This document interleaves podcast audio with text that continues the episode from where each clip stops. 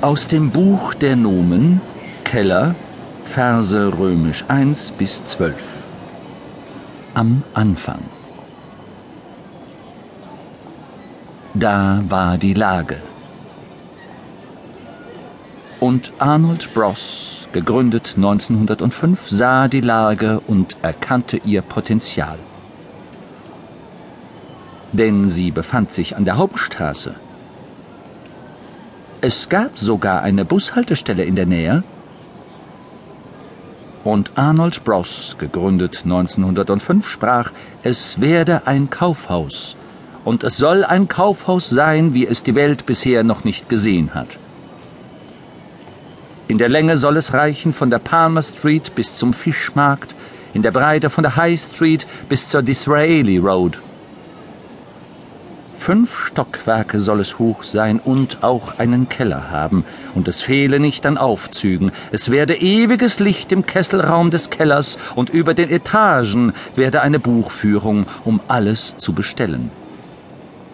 Denn so sprach Arnold Bross, gegründet 1905, alles unter einem Dach. Und der Name soll lauten Das Kaufhaus von Arnold Bross, gegründet 1905. Und so geschah es.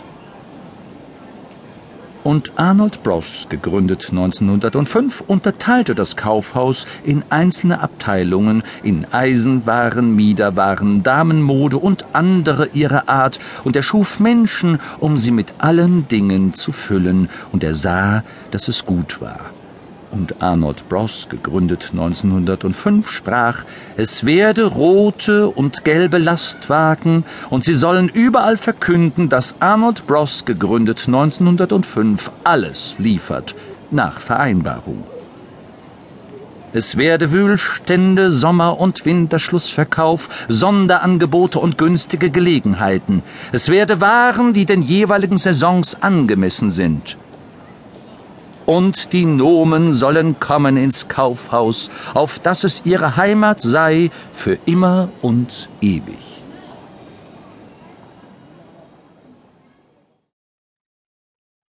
Dies ist die Geschichte der Heimkehr.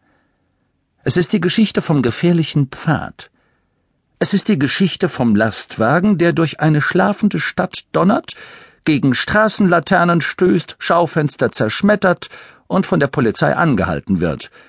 Und als die verblüfften Beamten zum Streifenwagen zurückkehrten, um Bericht zu erstatten, ja, Sie haben richtig gehört, es sitzt niemand am Steuer, wurde daraus die Geschichte des Lastwagens, der wieder den Motor startete, von den verdutzten Männern fortrollte und in der Nacht verschwand.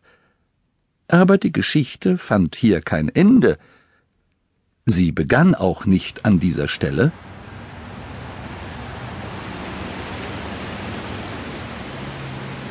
Es regnete Stumpfsinnigkeit.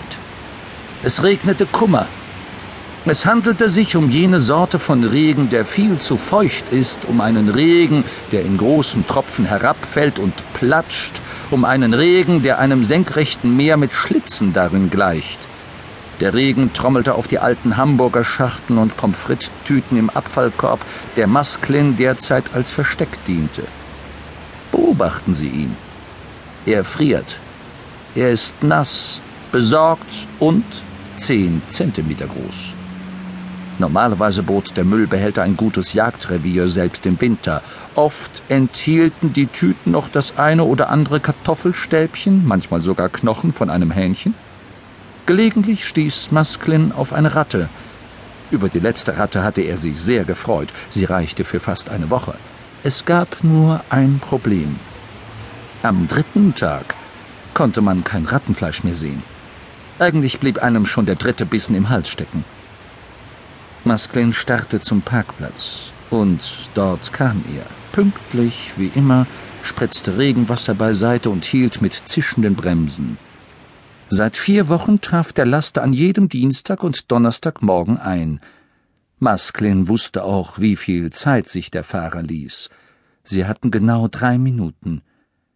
Für jemanden, der so klein ist wie ein Nomen, entspricht das einer halben Stunde.